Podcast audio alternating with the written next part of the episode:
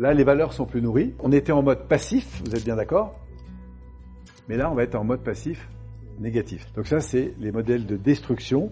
Alors nous, ce qu'on veut, c'est évidemment accueillir ça, pas le dévaloriser, mais du coup, transformer le comportement.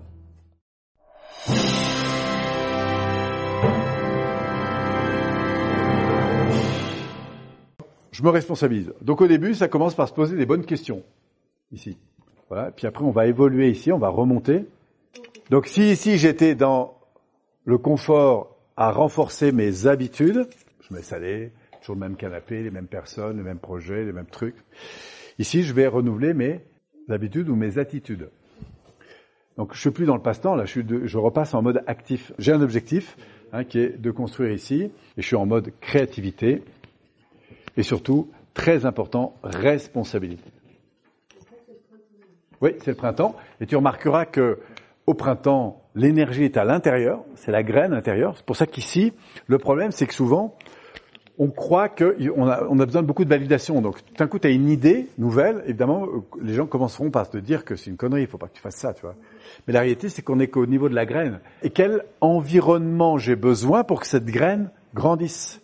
Et donc là, c'est très important, quand j'ai un nouveau projet, de m'orienter sur un environnement favorable. C'est très important. Vous connaissez les trois conditions d'un environnement favorable?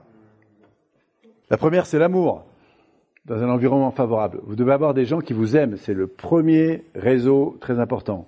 C'est votre essence même. Il faut que vous soyez encouragé, aimé, soutenu. Ça peut être vos enfants, vos parents, votre conjoint, votre machin, vos... ou si c'est pas eux, c'est en tout cas un groupe de gens qui vous soutient. D'accord? La deuxième chose, c'est que dans ce groupe, il faut qu'il y ait des, des experts, des gens qui, vous fassent réfléchir sur comment progresser. Donc c'est là, il faut créer des alliances. Donc, je dois avoir des coachs, des formateurs, des gens qui vont m'accompagner. Il faut vraiment que j'aille chercher les ressources à l'extérieur. D'accord? Pourquoi? Parce que c'est des accélérateurs, c'est des gens qui vont me télécharger de l'expertise, de la connaissance, des savoir-faire, que je mettrai parfois des années à acquérir. Puis la troisième chose, c'est évidemment des mentors, des gens que j'estime, qui se représentent pour moi ce à quoi j'aspire ici, à travers les valeurs, les rêves, surtout au départ.